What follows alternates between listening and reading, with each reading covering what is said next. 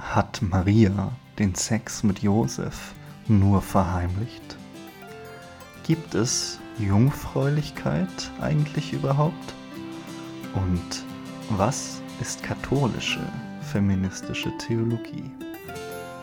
Die Antwort jetzt bei den Liebesäpfeln.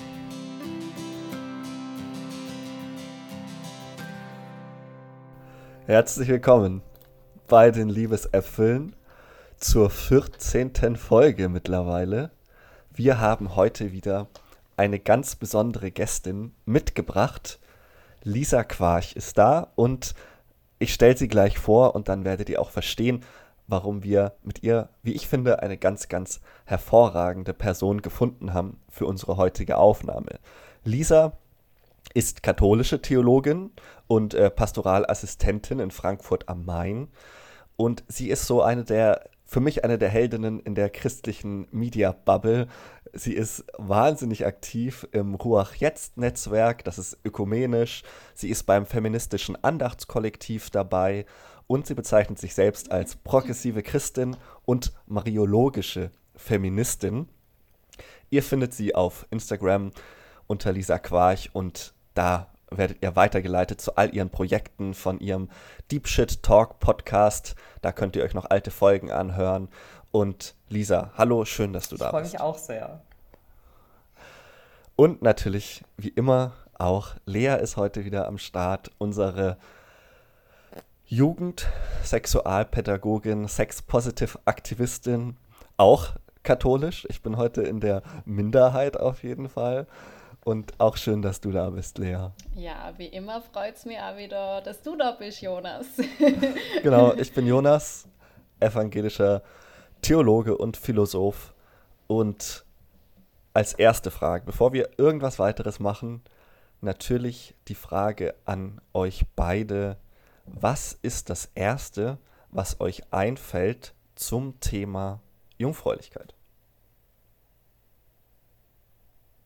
Tja, jetzt möchte keiner was sagen, ne? ich habe Lea, schon so Crickets hast- gehört.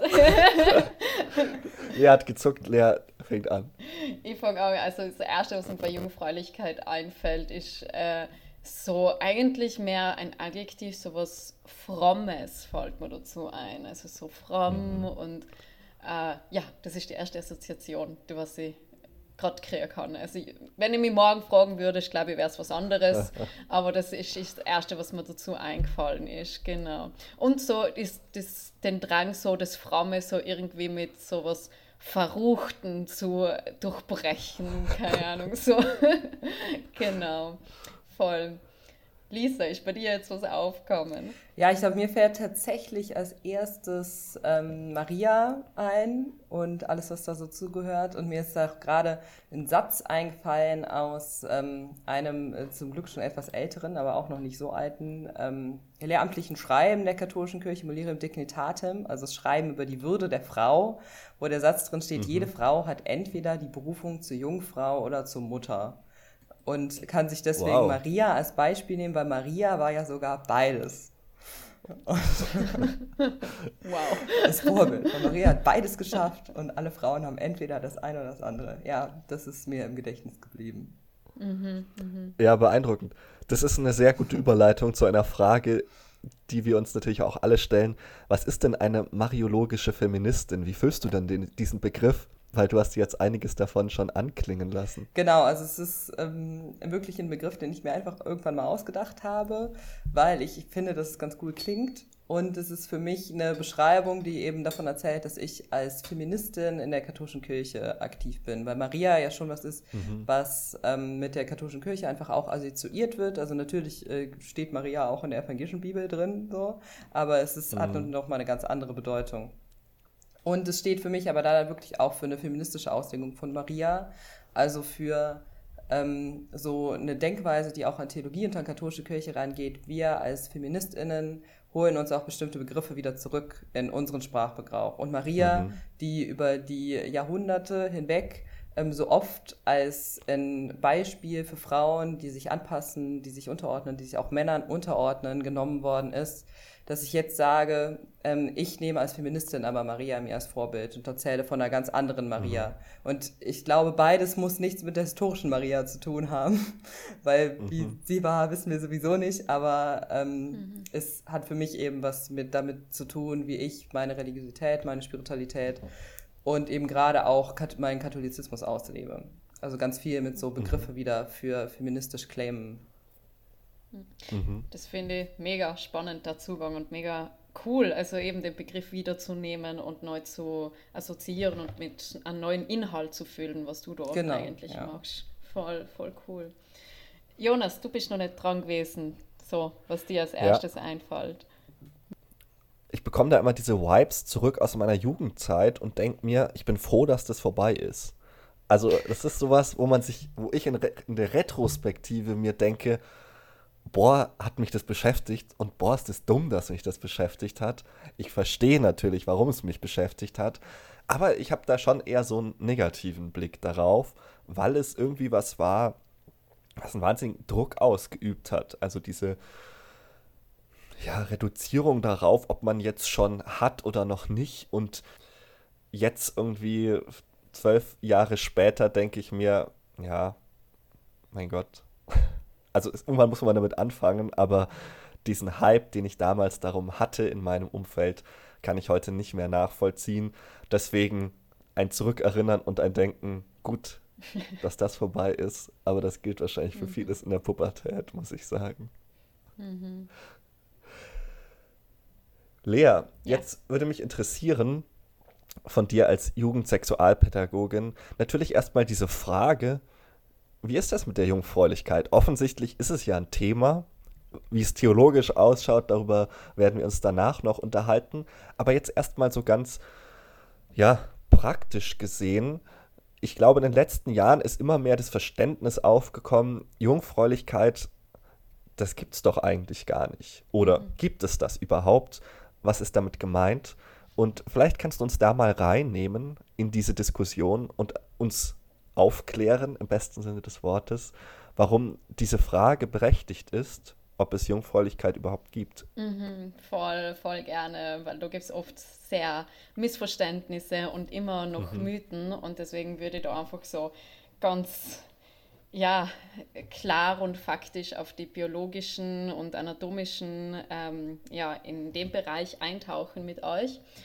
Und zwar gehe ich vor allem jetzt auf den weiblichen Körper ein, sprich auf den Körper von Personen, die eine Vagina haben, weil dort ist Jungfräulichkeit eben mit dem sogenannten unter ja, Jungfernhäutchen ja mehr Thema als jetzt bei Menschen mit Penis, also mit männlichen Körper. Und ähm, genau, weil in der männlichen Anatomie haben wir jetzt kein Körperteil, das was irgendwie mit jungfräulich, Jungfrau irgendwie assoziiert wird. So. Mhm. Also, und das ist wirklich halt das Jungfernhäutchen und das möchte ich gerne ein bisschen aufklären. Und in dem Sinn gibt es eigentlich kein Häutchen. Also ähm, es anatomisch gesehen ist das eigentlich, also es gibt sowas, es gibt schon sowas wie ein Häutchen, aber das ist mehr ein Gewebesaum, sprich ein äh, Schleimhäutchenkränzchen, das was man am Vagina-Eingang äh, findet.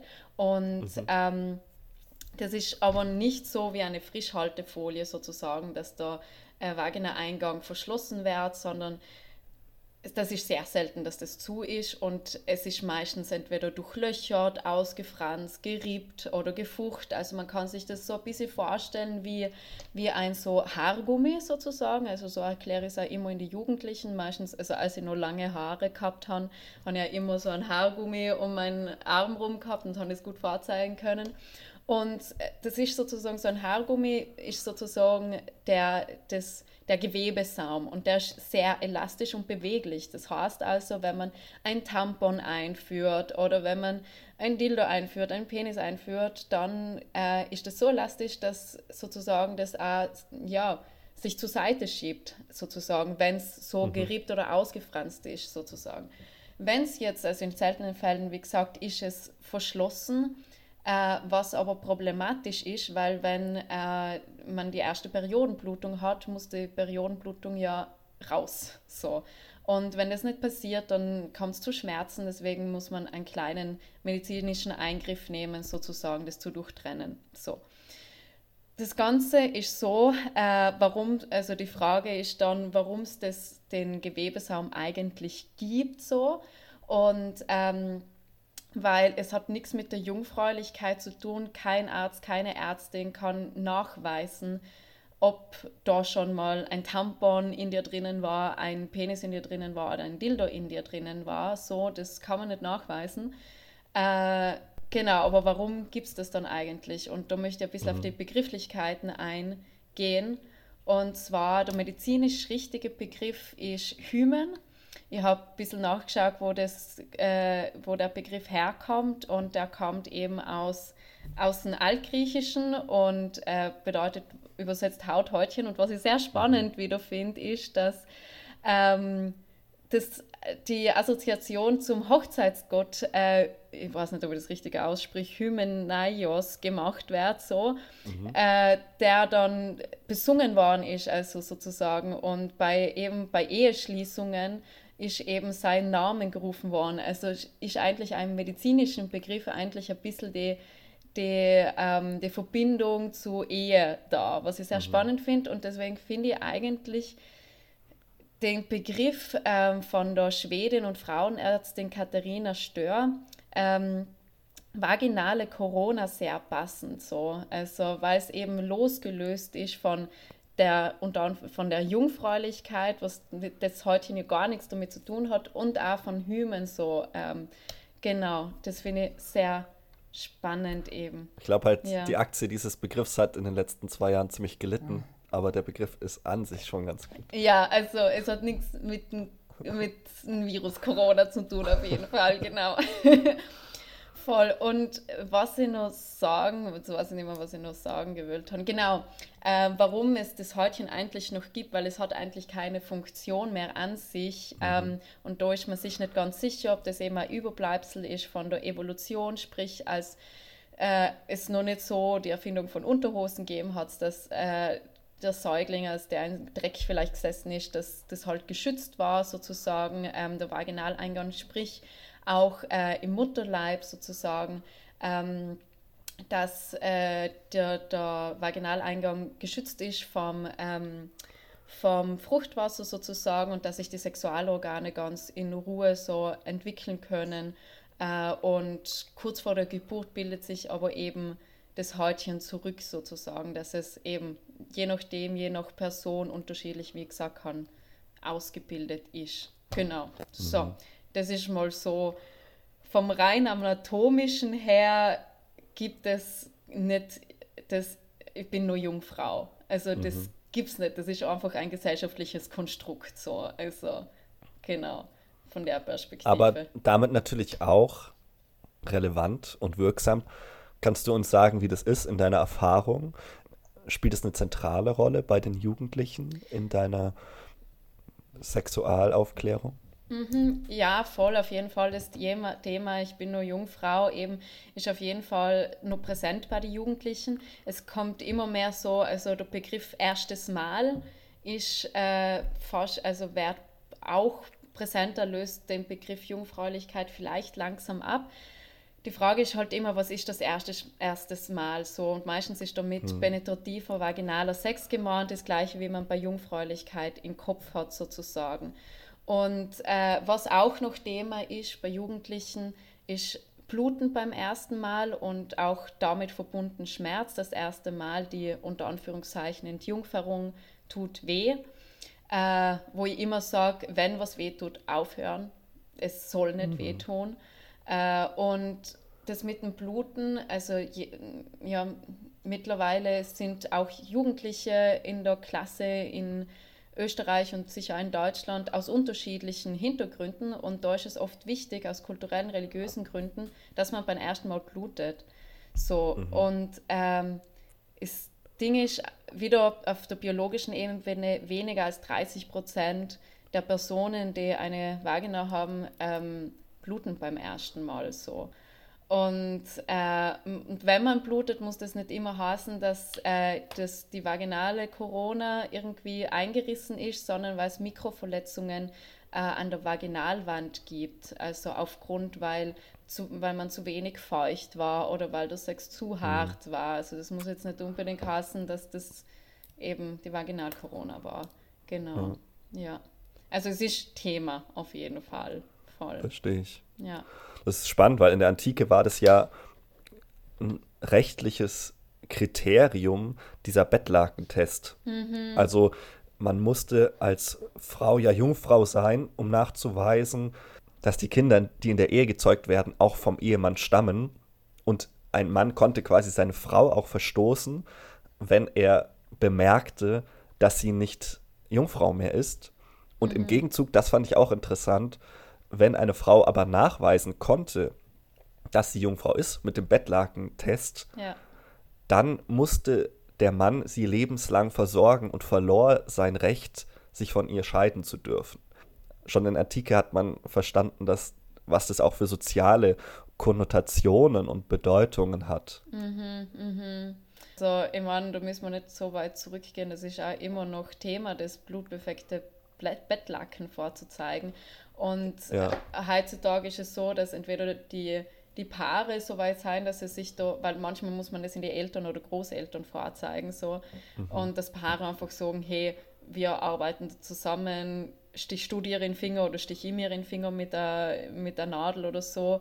Ähm, manchmal hat man leider nicht so kooperative Partner so und dann muss man halt schauen, wie macht man das. Und mhm sticht man sich dann selber heimlich in den Finger oder es gibt mittlerweile auch Blut, also Kapseln, also mit Kunstblut, was man in die Vagina einführen kann und die was dann mit Reibung und Wärme sozusagen, äh, also das Blut freigesetzt wird. So. Äh, manche fragen auch nach einer unter Anführungszeichen Wiederherstellung von der Vaginalkorona, was natürlich so nicht geht. Man kann nur das Häutchen ein bisschen straffen, was die Wahrscheinlichkeit ein bisschen erhöht, sozusagen, dass es einreißt und man blutet. Aber das sind halt alles so Möglichkeiten, die was in so Notlagen funktionieren, aber leider auch wieder das Konstrukt von der mhm. Jungfräulichkeit reproduzieren. So, genau. Ja. ja. ja. Lisa, dass wir so viel über Jungfräulichkeit reden, hat ja historisch wahrscheinlich mit der berühmtesten aller Jungfrauen zu tun. Magst du uns mal, zumindest wäre das eine, das eine These. Magst du uns mal einführen, vielleicht auch aus deiner katholischen Sicht, warum ist denn die Jungfräulichkeit von Maria eigentlich so ein wichtiges Thema? Ja, kann ich gerne machen. Ich gebe mir Mühe. Falls Menschen zuhören, die Dogmatik studiert haben, äh, bitte kriegt keine Schnappatmung. Ich habe äh, jetzt nicht nochmal alle Texte nachgelesen. Ähm, genau, also es ist natürlich erstmal in, historisch gesehen irgendwie ein großes Thema, weil eben ähm, im Ersten Testament es angekündigt worden ist, dass äh, Christus von der mhm. Jungfrau geboren werden sollte. Und ähm, dann musste natürlich auch diese, also diese Mystik irgendwie aufrechterhalten werden. Und ich würde sagen, es hat sich dann natürlich über die Jahrhunderte hinweg auch so ein Eigenleben entwickelt, diese ja. Jungfräulichkeit und ist natürlich in den ganzen Mythos Maria eingestiegen. Also da könnten wir jetzt anfangen bei der Erbsünde, ähm, die ja irgendwie. Mhm. Magst du mal ja, kurz so ein bisschen äh, One-on-One Erbsünde ja. machen? Oh ja, One-on-One Erbsünde. Ja, Erbsünde ist äh, so ganz klassisch. Ich finde auch die Erbsünde kann man äh, ähnlich wie die Maria-Begriff auch claimen und neu besetzen. Und das, äh, aber ja. das ist jetzt hier nicht so Thema. Aber ganz klassisch gesehen, traditionell ist die Erbsünde ähm, das, was, das, was passiert ist, als äh, Adam und Eva im Paradies sich entschieden haben, äh, in einen Apfel oder in eine Frucht, es steht ja gar nicht Apfel, aber ähm, Frucht zu beißen. Ich glaube, vielleicht hat euer Podcast auch so ein bisschen daher auch den Namen. Ich weiß es nicht, ich habe gerätselt. War auf ja. jeden Fall auch im Assoziationsfeld ja, ja. drin, ja. Ähm, die haben diesen Apfel gebissen, obwohl sie das nicht durften und äh, sind dann aus dem Paradies geflogen und ähm, haben dadurch alles Sündhafte und alles Zerbrochene in der Welt mit reingebracht. Und ähm, eben ja zum Beispiel auch, dass die Frau Schmerzen hat bei der Geburt. Das ist ja sogar irgendwie explizit erwähnt in der Bibel. Ja. Und aber auch so Geschichten wie äh, den Tod haben sie auch dadurch in die Welt gebracht. Gab es vorher in dieser Form jedenfalls, wie wir ihn heute erleben, ähm, wird davon, also gab es wohl im Paradies nicht.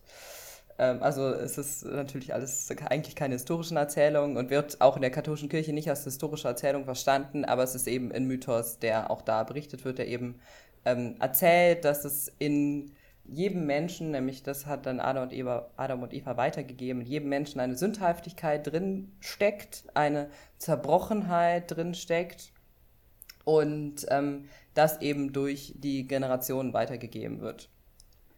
Ich, ich möchte jetzt die ganze Zeit das äh, auch noch anders füllen mit anderem Inhalt, aber das ist ja überhaupt nicht Thema hier. Deswegen kommen wir jetzt zu Maria. Ja, Maria, genau. Maria ist die einzige ist der einzige Mensch, der nicht gleichzeitig auch noch Gott ist, die, ähm, der ohne Erbsünde ähm, geboren worden ist. Das ist äh, die traditionelle katholische Lehre, Maria ohne Erbsünde. Ähm, deswegen gibt es ja auch Maria Himmelfahrt, dass Maria nicht in der gleichen Art und Weise gestorben ist, gestorben sein soll, wie, ähm, wie andere Menschen das so tun. Ähm, sondern sie eben tatsächlich ohne Erbsünde, das heißt ohne diese Zerbrochenheit in ihrem Leben ähm, gelebt hat. Und mhm dadurch dann eben auch zum Beispiel ohne Schmerzen Jesus geboren haben soll. Und da spielt natürlich die ganze Jungfräulichkeit mit rein auch, dass sie eben auch ohne diesen irgendwie in der katholischen Tradition öfters mal als schmutzigen, als eigentlich ähm, nicht reinen Akt der Sexualität ähm, ein Kind mhm. empfangen hat. Das ist auch heute, wird das irgendwie auch von offizieller katholischer Lehre nochmal ein bisschen anders gesehen, dass es äh, kein schmutziger Akt ist oder so, aber es war halt in der Tradition oft lange so und das ist natürlich auch nichts, was auf einmal weggeht, nur dadurch, dass jetzt ein Papst mal sagt, ja, aber Sex ist eigentlich schon auch was ganz Gutes. Dadurch geht ja nicht ja. in der ganzen katholischen Tradition oder auch in der ganzen christlichen Tradition, die ja irgendwie lange auch äh, hauptsächlich irgendwie, also die ja lange auch die evangelische Tradition ist ja erst vor 500 Jahren dazu gekommen, so. Ähm, ja das ist, also das verschwindet ja nicht einfach. Und das ist, würde ich sagen, auch immer noch in ähm, vielen, in vielen Köpfen irgendwie da. Und ähm, es ist, also ist, würde ich sagen, auch so was Internalisiertes, wo es auch erstmal schwierig ist, rauszukommen, was, glaube ich, auch gesellschaftlich in irgendeiner Form internalisiert ist. Und mhm. ähm, genau, dadurch der, der Mystik der Jungfräulichkeit, der sich natürlich auch dann ähm, bis heute auch in irgendeiner Form hält, dass eben Jungfrau, dass eben ja. Sex eigentlich was ist, was ähm, nicht, nicht, nicht gut ist, was am besten wäre, wenn man das umgehen könnte, aber weil es halt nun mal sein muss, dann halt wenigstens in der Ehe.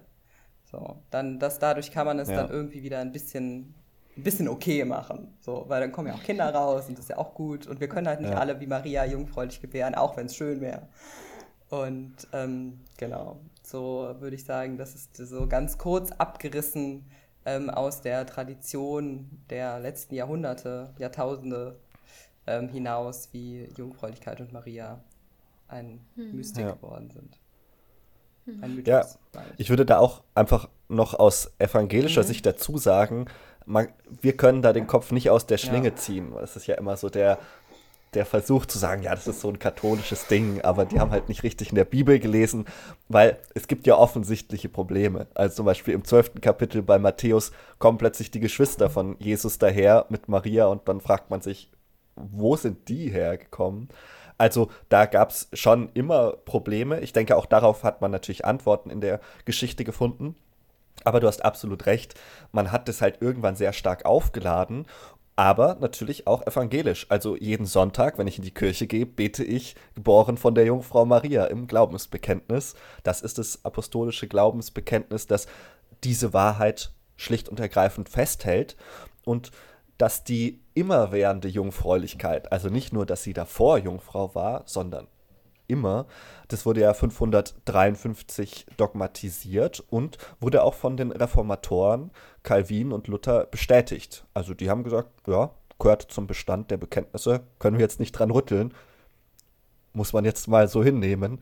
Natürlich ist es heute, wie du sagst, so, dass wir als TheologInnen uns auch natürlich aus der Bibel heraus nochmal anders diesen Texten nähern dürfen. Aber du sagst es zu Recht, es ist halt etwas, was sich so verfestigt hat. Es hat sich sedimentiert in unserer Vorstellung und macht Maria damit natürlich auch zu einer, ja, das, da würde ich dich jetzt gern mal fragen, zu so einem Supermenschen. Und du hast ja am Anfang gesagt, Maria soll auch als Vorbild dienen. Und was ich als Protestant immer reizvoll an Maria fand, Maria ist jetzt in meinem protestantischen Glauben und Umfeld nicht so relevant, ist ja diese Idee, dass sie in der katholischen Frömmigkeit, kannst mich gern kurieren, falls das anders ist, schon nochmal dieses nahbare Gesicht Gottes auch zeigt. Also zu der kann man sich halt irgendwie, ja, die hat sowas Mütterliches, ist ja irgendwie auch naheliegend, das ist etwas, das mir viel näher ist als dieses abstrakte Gottkonstrukt.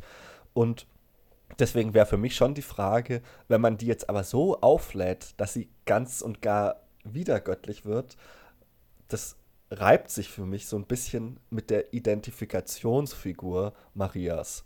Äh, wie gehst du damit um? Oder siehst du dieses Problem auch? Ja, auf jeden Fall. Also es ist ähm, natürlich ist eben durch diese Lehre von der Erbsündenfreiheit, ähm, die natürlich sich aus Christus ableitet, so, also dass sich irgendwie mhm. ähm, TheologInnen ähm, gedacht haben, vor vielen, vor vielen, vor vielen, vielen Jahren, ähm, dass wenn jemand ähm, den Messias auf die Welt bringt, diese Person auch irgendwas Besonderes haben muss und dadurch kam dann eben die Jungfräulichkeit und auch die Erbsündenfreiheit. Und ähm, das, das macht Maria natürlich zu einem irgendeinem Supermenschen, weil sie ist die Einzige, mhm. sonst gab es niemanden. Und natürlich mhm. eben auch nochmal besonders zu irgendeiner Superfrau, weil sie eben ja. dann nochmal besonders auch in der in konservativen katholischen Kreisen auch so Dinge gesagt werden wie äh, Männer sollen sich Jesus als Vorbild nehmen und Frauen Maria. Und das mhm. ist natürlich super problematisch, weil das eben auch ähm, die Frauen ähm, auf eine Art und Weise abwertet, weil das natürlich sagt, okay, ähm, ihr sollt euch jetzt nicht den, um den es halt eigentlich geht im Evangelium, als Vorbild nehmen, sondern ihr sollt euch eben halt die Mutter von ihm als Vorbild nehmen. Und mhm. dadurch dann eben natürlich auch nochmal Dinge reproduziert werden, wie ähm, das Wesen der Frau ist was, was Sorgendes, was Mütterliches, was, was sich um andere kümmert. Und ähm, das ist mhm. natürlich äh, super problematisch. Und das, was du aber gerade gesagt hast, Jonas, mit ähm, Maria so als nahbare Person, ist auch was eben, ähm, was eben auch ein Vorteil ist von dieser Art von Spiritualität und was mhm. ich auch gar nicht irgendwie runterreden möchte. Also es ist, ich ja. kenne zum Beispiel auch ähm, Frauen, sowohl katholische als auch evangelische Frauen, die sagen, dass ihr, ja. ihnen das Maria total hilft, so einen weiblichen Zugang zur Spiritualität zu finden. Also ohne jetzt mhm. Maria mhm. irgendwie anzubeten, aber eben äh, Maria als Mittlerin ist da ja so ein Wort, was benutzt ist. Also das ist, also, ja. ist eben, dass man, dass wir auch tote Menschen darum bitten können, für uns zu beten, genauso wie ich jetzt euch irgendwie darum bitten kann, für mich zu beten. Und eben die Vorstellung, ich kann auch jemanden, der bereits verstorben ist, darum bitten, für mich bei Gott einzustehen. Und das ist eben, Maria ist da eben so eine Person, auf die das ganz viel ähm, projiziert oder über die das ganz viel gesagt wird, dass sie eben besonders, weil sie natürlich auch durch ihre Mutterrolle Jesus besonders nahe steht, dass man eben ähm, sie besonders eben bitten kann, nochmal ähm, für sich zu beten. Und das ist natürlich auch was, was ich total verstehen kann, dass irgendwie Frauen sagen, mhm. es ist, ich möchte irgendwie nicht so jetzt zum Vater beten, und zu Jesus geht zwar irgendwie, aber es ist halt auch ein Mann. Und Heiliger Geist ja. kann man zwar irgendwie weiblich verstehen, aber wird ja eigentlich auch immer männlich irgendwie reklamiert, auch wenn das inzwischen sich zum Glück so ein bisschen auflöst und da irgendwie viel probiert wird, die mhm. Weiblichkeit mit reinzuholen. Und mhm. das ist dann natürlich, was ich ich habe da irgendwie gerade mit, ich habe mit meiner Mutter mal viel darüber gesprochen, die nach dem Abi für ein Jahr in Argentinien war, was jetzt ja auch schon lange her ist, so, also sie ist jetzt äh, Mitte 50 und die da immer erzählt hat, ja, sie hat da verstanden, warum äh, Maria Menschen was bedeutet, weil Maria so eine ganz einfache Frau war, die halt einfach, es ja. war halt einfach eine jüdische Frau und an die kann, kann, kann, das kann ich verstehen, dass eben auch gerade Menschen sagen, an die kann ich mich viel einfacher wenden, gerade in einer sehr klerikalistischen mhm. Struktur. Mhm ähm, wo so Priester sehr klerikal dargestellt werden mit ähm, ja fast irgendwie Jesus gleich, so Vermittler von Jesus äh, in Persona Christi und so. Und das ist halt in Deutschland mhm. auch nochmal anders. Das ist auch einfach eine andere Tradition und ich bin überhaupt nicht mit einer Marienfrömmigkeit aufgewachsen, obwohl ich katholisch aufgewachsen bin. Mhm. Ähm, und das ist also, mein Vater ist evangelisch, aber ich weiß auch, dass der es jetzt nicht irgendwie verhindert hat. Also es war einfach nicht da. Also in den Gottesdiensten, in denen ich war, ähm, das war nicht da. Das ist zum Beispiel von Menschen, die ich kenne, die in Bayern aufgewachsen sind, auf, auf Dörfern oder so nochmal ganz anders. Die erzählen da von einer ganz anderen Marienfrömmigkeit, die ihnen da begegnet ist. Und, ähm, ja, das ist halt einfach, ich finde es auch sehr spannend, also wie sich irgendwie Maria auch mhm. unterschiedlich ähm, zeigt, so mhm. in Spirit Spiritualität. Ja. Habe ich jetzt überhaupt deine Frage beantwortet? Ich weiß nicht so. Ja, ja, ja, okay. ja auf jeden Fall. Lisa, ich finde es super spannend, was du gesagt hast, auch so Maria als so die, die ähm, ich sage jetzt mal, Archetypin in, in, in der ähm, in der Religion, in denen sich auch Personen, die was sich als Frauen identifizieren, so irgendwie leichter an sie wenden können, dass es zugänglicher ist. Und mir ist dazu eingefallen, äh, dass sie einfach in sehr viele Marienfiguren einfach eine Vulva sieht. So. Und äh, vielleicht ist das, äh, mhm. ja, ich finde das super spannend, so eben das, das Weibliche so und dass das dann, wenn es zu viel wieder so mit der, also nur so, das ist jetzt das Weibliche und Frauen sollen sich jetzt nur mit dem Weiblichen assoziieren und Männer nur mit, mit Jesus und so, dass das mhm. wieder problematisch ist, aber dass trotzdem das Weibliche eben in, in, ja, in der Religion, im Christentum präsent ist und ja, und eigentlich gleichwertig sozusagen sein sollte. So. Ja. Und Jonas, mir kommt hier, du hast voll etwas auf den Lippen oder du möchtest was sagen. Ich, ich will nur ganz kurz, ein, ja. ganz kurz eintreten, ja. nämlich äh, nicht ja. nur gleichwertig, sondern auch gleichartig, weil es ist ja das, was immer, das, was immer gesagt wird, ist ja, es sind voll. alle gleichwertig, aber halt nicht gleichartig. Ja. Und so, deswegen finde ich es wichtig, dass mhm. irgendwie. Voll, voll. Danke, voll. Mhm. Ja, ich würde auch gerne nochmal das bestätigen, auch vielleicht aus einer aus einer Theolog so hochtheologischen Position, weil das erlebe ich schon auch gerade unter weißen männlichen Theologen, dass man dann sagt, ja, aber Gott ist das Sein an sich und die Leute, die das nicht weiblich lesen, das sind ja selber schuld. Es ist doch klar, dass der Vater hier nicht als Penisträger verstanden wird. Aber ich würde sagen, was mich da total beeindruckt hat, war eine Geschichte von Leonora Tubbs Tisdale, die ist äh, praktische Theologin in Yale und die hat erzählt, dass sie ihre Tochter beim Beten abends die hat mit der eine interessante Episode erlebt, die hat zu ihr gesagt, ob sie denn noch irgendwas mit Gott, also vor Gott bringen möchte im Gebet.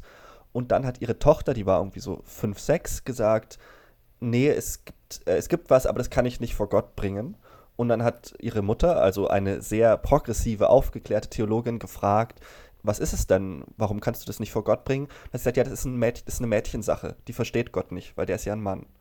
Und dann hat sie gesagt, sie war total schockiert, weil sie natürlich ihrem Kind immer, sie dachte immer, sie hat ihrem Kind beigebracht und vorgelebt, dass der Vater nicht männlich gedacht ist, dass Gott nicht ein Mann ist.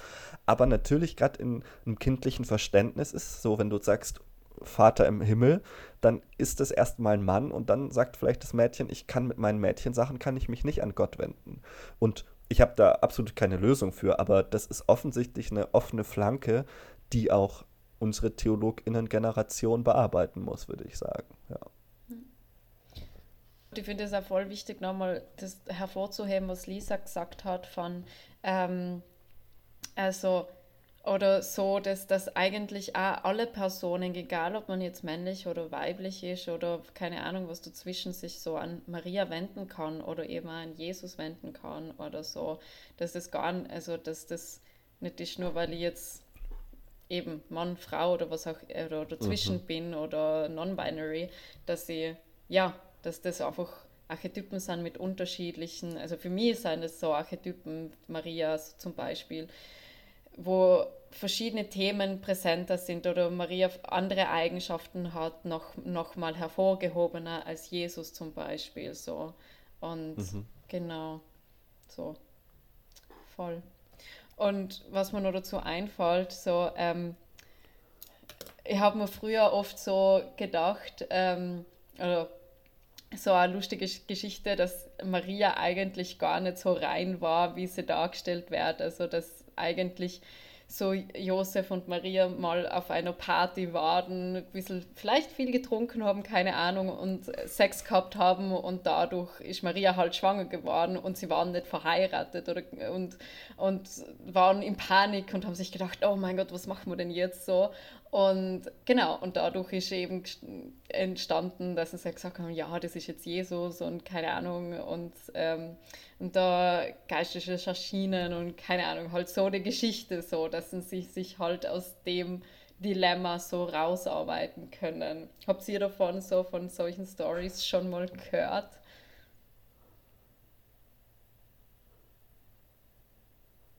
Schweigen. Lisa, was sagst du zu dieser Geschichte? Ja, ich finde, ich finde immer mit, ähm, mit der, also mit dieser Sichtweise macht man es sich ein bisschen zu einfach. Ähm, mhm. Weil das natürlich so tut, als wäre dieser Mythos durch Maria und Josef entstanden. Was wir ja erstmal mhm. nicht wissen und es vermutlich auch eher nicht so war. Weil es ja nun mal auch in den frühen christlichen Schriften ähm, einfach gar nicht vorkommt. Also, und es ja. ist ja eigentlich ähm, wir ja schon so in der Theologie, jedenfalls in der Theologie, äh, die, die ich gelernt habe, du kannst mir auch gerne widersprechen, Jonas, ähm, davon ausgehen, dass über die Kindheit von Jesus die Dinge, die da in der Bibel stehen, dass Dinge sind, die eigentlich nicht historisch sind, also über die wir eigentlich nichts wissen. Ja, so. ja. Also ja. Ähm, die halt im Nachhinein entstanden sind. Und da finde ich, macht man es sich halt viel zu einfach zu sagen, das ist was, was durch Maria und Josef entstanden ist, weil ich finde gerade, wenn das der Fall wäre, fände ich es ehrlich gesagt nicht sehr feministisch, so 2000 Jahre später zu sagen, ja, die Maria, die hat gelogen über ihr Sexualleben. Also mhm. das fände ich halt auch ähm, dann eher wieder ein bisschen problematisch so, weil ich eigentlich finde, mhm. wir sollten Frauen glauben, was sie über ihr Sexualleben sagen. Und ähm, das ist dann natürlich, ist es irgendwie so eine Geschichte, die irgendwie schnell kommt so, weil natürlich irgendwie, wir denken alle direkt, natürlich, weil es ist, äh, es ist halt eine Frau, die ist schwanger, natürlich muss die Sex gehabt haben. Ähm, wie soll das denn, also mhm. natürlich, so. Ähm, ja. Aber ich finde das halt dann schon nochmal äh, schwierig, dann zu sagen, ja, die haben gelogen. Ähm, oder Maria mhm. hat gelogen, die hat sich das nur ausgedacht, so. Also würde ich heute nicht mhm. zu einer Frau sagen, egal was die mir über ihre mhm. Sexualität erzählt. Und mhm. ähm, deswegen finde ich, ist das keine gute und eigentlich auch, finde ich, finde halt keine feministische Herangehensweise, sondern ich finde halt eher, mhm. wir sollten es halt wirklich so betrachten. Es ist halt ein Mythos, der entstanden ist und was zwischen Maria und Josef passiert ist. Ähm, ob es Josef überhaupt wirklich gab, so, ne? Also natürlich gab es da irgendwen, der ähm, mit Maria irgendwie verheiratet war und das kann gut sein, dass er irgendwie Josef gehieß, gehießen hat. Und wir wissen natürlich, dass Jesus eine Mutter hatte, also er muss ja eine Mutter gehabt haben, er wird nicht vom Himmel gefallen sein. Und irgendwie wird es da auch einen Vater gegeben haben. Aber wer das jetzt genau war und wie diese Geschichten da drumherum entstanden sind, das würde ich halt sagen, okay, es ist halt ein Mythos, der entstanden ist und an jedem Mythos ist irgendwie ein kleiner wahrer Kern, so, also würde ich immer sagen, mhm. irgendwoher ist es gekommen, aber es, ist nicht, es wird keine historische Erzählung sein, die genau so stattgefunden hat. Mhm.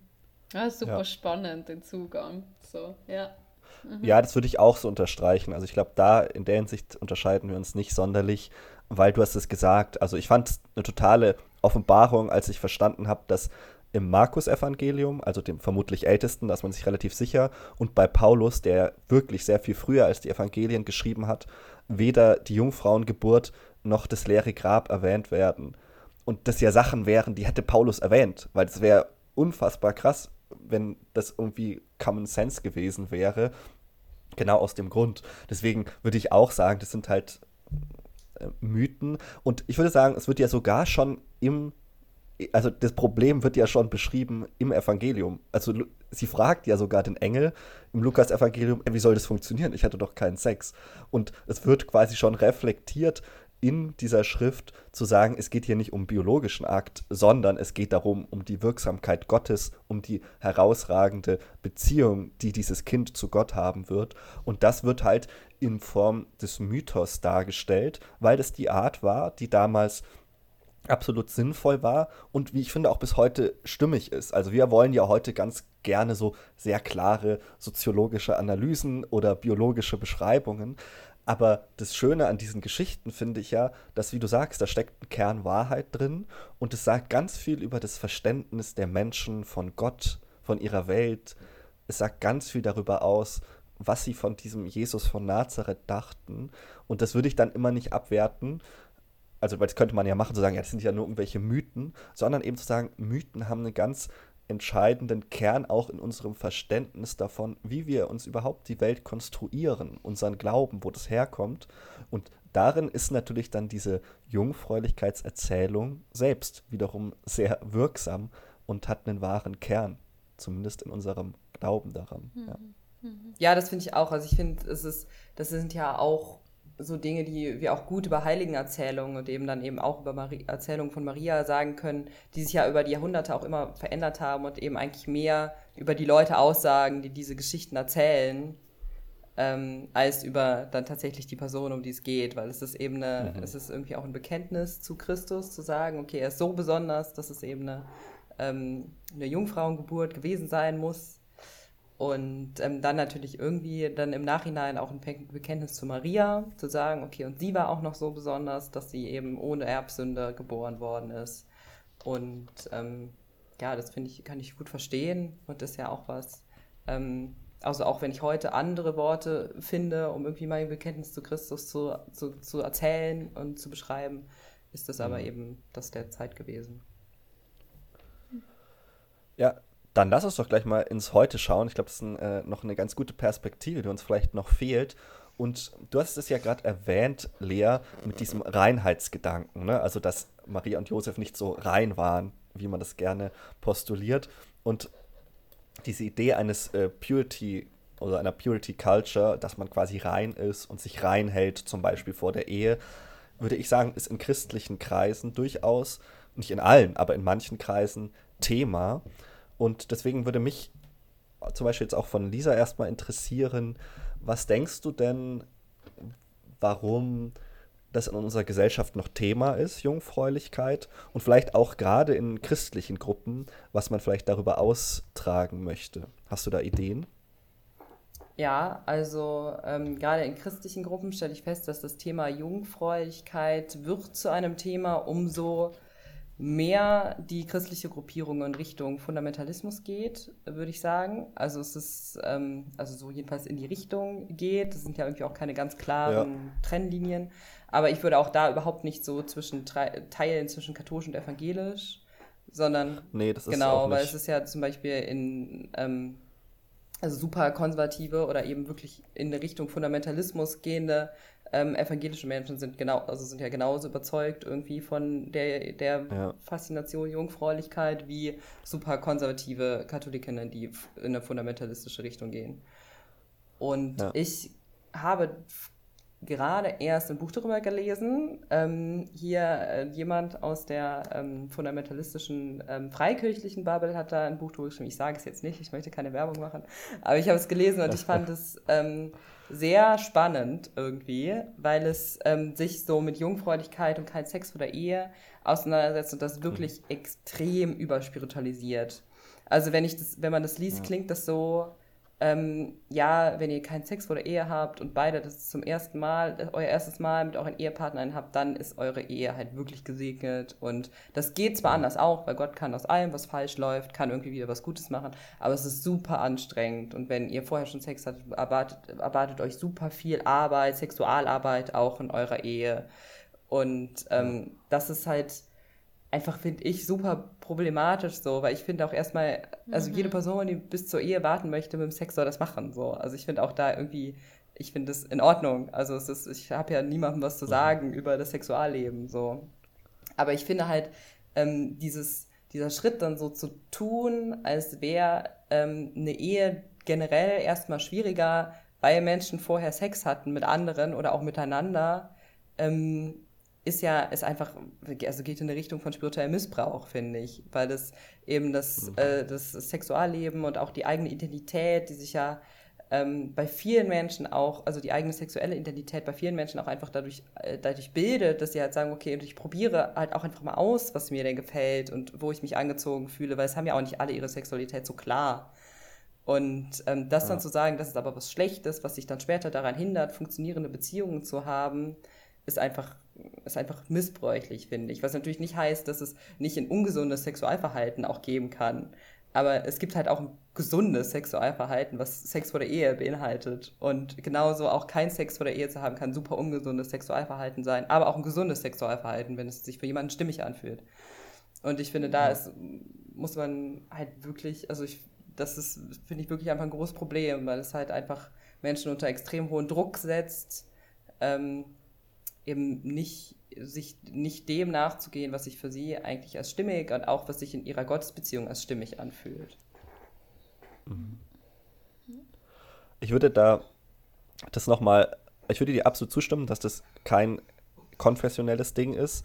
Das Einzige, was ich mir vorstellen kann, ist eben, der, dass der Ursprung ein bisschen unterschiedlich sein könnte. Also dass die Jungfräulichkeit im Katholizismus eher eben über Maria läuft, während im Protestantismus eher über Paulus. Darüber ja. haben wir jetzt noch nicht so viel geredet, aber Paulus spricht halt im ersten Korintherbrief genau über dieses Thema und sagt, am besten wäre es, wenn ihr alle Jungfrauen bleibt. Wenn es sein muss, dann heiratet, aber haltet bitte euren Körper rein. Man muss dazu natürlich auch immer sagen, Paulus dachte, dass in seiner Lebzeit noch der Heiland zurückkommt. Und da ist natürlich eine ganz andere Dimension, jungfräulich zu bleiben, weil du ja denkst, es gibt gar keine nächste Generation mehr. Das heißt, dann musst du, hast du ganz andere Voraussetzungen. Ja, Jetzt haben wir historisch gesehen, sind wir uns relativ sicher, dass der Heiland bei Paulus nicht mehr gekommen ist und äh, auch vermutlich wir noch eine Generation nach uns haben werden. Äh, und dieses Jungfräulichkeitsgebot eben eher kontextuell zu verstehen ist. Aber wenn man das nicht macht, dann kann man diese Stellen halt einfach, wie du sagst, fundamentalistisch lesen, zu sagen, da steht am besten jungfräulich und auf keinen Fall außerhalb der Ehe. Ja. Punkt. So, es ja. steht geschrieben. Darüber müssen wir und nicht ich reden. Halt, ich finde es halt wirklich ich, wichtig, ja. so an dem Punkt auch immer zu erwähnen, dass es ähm, also so viel ich das irgendwie halt auch kritisiere, genau wie du, es aber eben trotzdem ähm, völlig in Ordnung ist, wenn Menschen sagen, sie wollen gerne für immer Jungfrau bleiben, auch. Oder ja. sagen, sie wollen nie sexuelle Beziehungen haben, entweder weil sie kein Bedürfnis danach haben oder weil sie sagen, es ist einfach, ich möchte zum Beispiel gerne in einem Orden leben oder ich möchte äh, mhm. gerne zölibatär leben. Es gibt ja auch Menschen, die es einfach gerne wollen, so, also und ähm, das finde ich ist eben auch wichtig zu sagen, dass das auch nicht problematisch sein muss, sondern auch völlig in Ordnung und auch was Schönes für jemanden sein kann. Das ist jetzt ein bisschen katholisch, ich, aber. Ja. ja. Ich merke gerade, wir brauchen unbedingt mal eine Folge zum Zölibat und da laden ja. wir dich ein. Okay? Vielleicht auch noch jemanden, der Zölibatär lebt, so. Also weil ich das nicht Das wäre, ja, da kannst du uns bestimmt Aber ich kann vermitteln. Ja. ja. Das ist. Yes. Ja, ähm, ja, ich kann auch gute Ordensschwestern oder so vermitteln. Cool. Das wäre toll. Voll, voll Sehr gerne. spannend. Lea, Lea, was geht dir durch den Kopf, wenn du sowas hörst? Ja, Kommst du nicht so aus der Bubble? Nein, aber ich finde es super spannend, was ihr so erzählt. Also voll spannend. Und äh, ich bin eigentlich eh eurer Meinung, also Lisa, was du sagst, den kann ich mir voll anschließen. Und jetzt äh, rausgenommen, also mal weg von der eben von vom religiösen, auch einfach ja. von gesellschaftlichen her, also äh, da ist auch sehr viel Druck da sozusagen mhm. und Diskriminierung da sozusagen, du sollst oder musst äh, deine unter Anführungszeichen Jungfräulichkeit verlieren oder deine äh, Jungfräulichkeit behalten. Und das sind unterschiedliche Erwartungen an unterschiedliche Geschlechter gestellt, eben vor allem ähm, Männer, so Personen, die was sich als Mann sehen, so ähm, ja, die sollen am besten so bald wie möglich äh, das erste Mal Sex haben, weil ansonsten mhm. äh, seien sie irgendwie Spätzünder oder gelten als unattraktiv oder keine Ahnung. Ähm, werden ausgegrenzt vielleicht von der Peergruppe oder eben, also da ist gedruckt da so. Und ich denke da an den Film, der ist jetzt schon ein paar Jahre alt, aber Jungfrau männlich, also Jungfrau 40 männlich sucht, da wird das ja so mhm. eben auch thematisiert und ich finde das voll problematisch. Und eben auch das an Personen, die was sich jetzt äh, weiblich identifizieren, so, ähm, dass da eben der Druck da ist, ich, muss auf, ich soll halt auf den richtigen warten oder ähm, mhm. genau, ich soll reinbleiben und keine Ahnung und da vielleicht das mit den eigenen Werten eigentlich gar nicht zusammenpasst, aber so die Werte von außen äh, so auf die draufgeklatscht werden. Und ähm, hinter dem Ganzen und unter anderem auch eben wie du gesagt hast, davor, Lisa, Personen, die was gar nicht das Bedürfnis haben, sexuell aktiv zu sein, dass das eigentlich auch eine mhm. Diskriminierung von den Personen ist, das Konzept äh, Jungfräulichkeit, also das Konstrukt Jungfräulichkeit. Und dahinter steht für mich eigentlich sozusagen äh, das patriarchale System, das was einfach äh, Macht äh, über den Körper ausübt. So.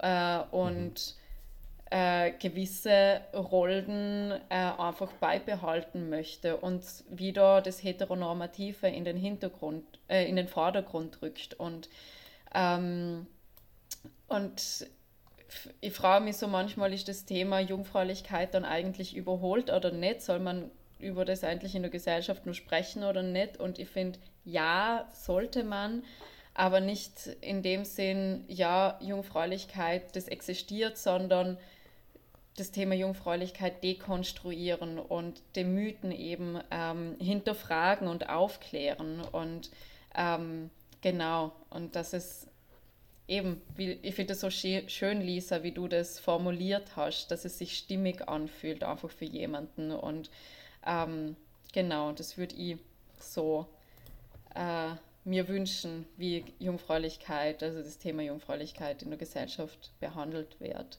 Und ich frage mich bei euch zwar gerade so, hat das Thema Jungfräulichkeit nur Rechtfertigung, also dass man über das nur so spricht und thematisiert, oder ist das eh eigentlich überholt und obwohl irgendwie, ihr habt so viel darüber gesprochen, irgendwie ist es präsent.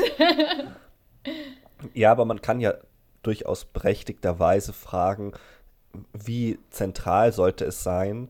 Und da würde ich sagen, das wird jetzt auch klar durch das, was wir gesagt haben, es ist Thema, einfach als soziales Konstrukt, aber ich habe eben das Gefühl, in fast allen Konstellationen neigt es dazu, toxisch zu werden. Also das kann im säkularen Kontext sein, in der Peer Group durch den Druck eben die eigene ähm, Jungfräulichkeit loszuwerden.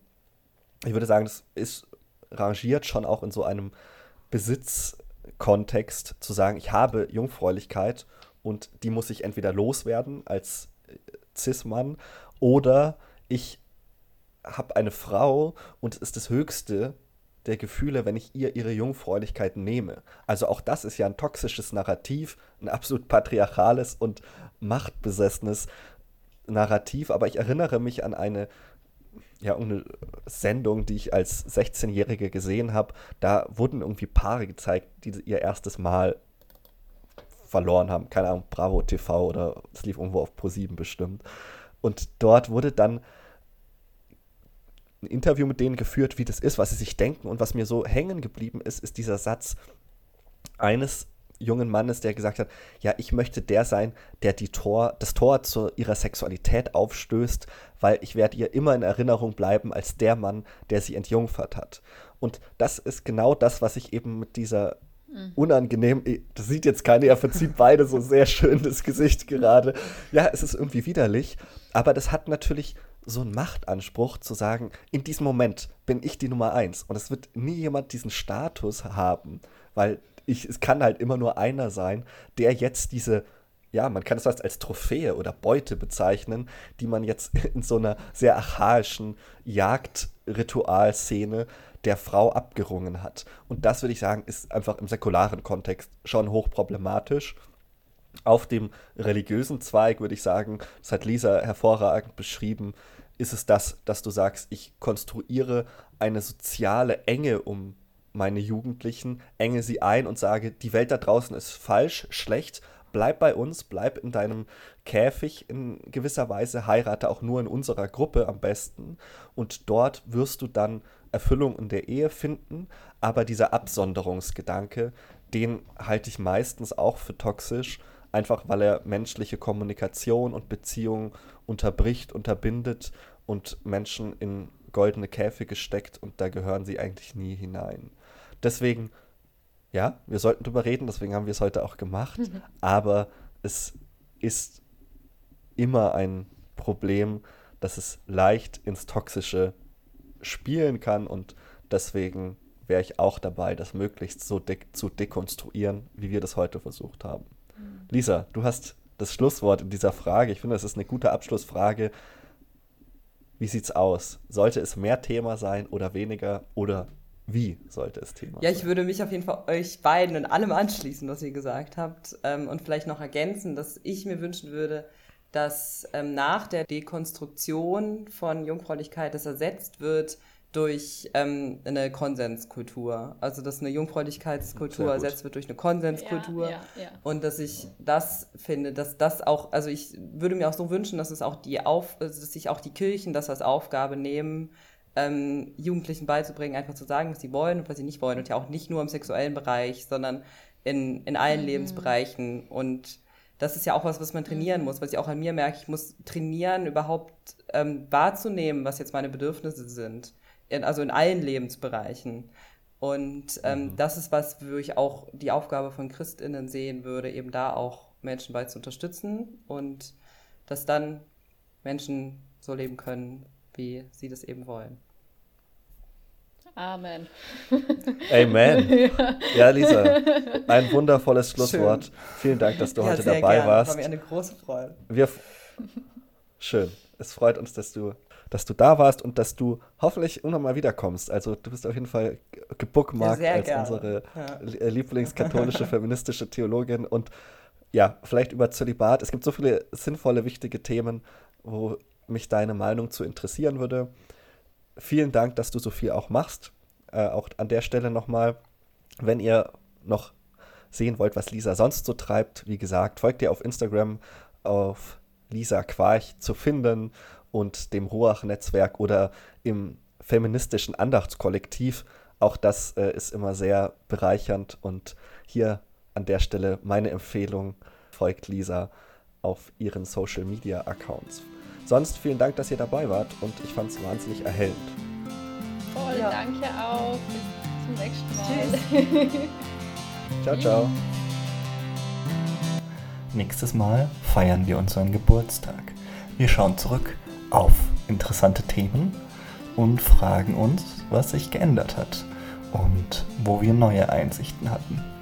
Wir beantworten auch endlich eure Fragen, die ihr uns fleißig geschickt habt. Und wenn du das noch nicht gemacht hast, dann schick uns gerne noch weitere Fragen, falls dir was auf den Nägeln brennt.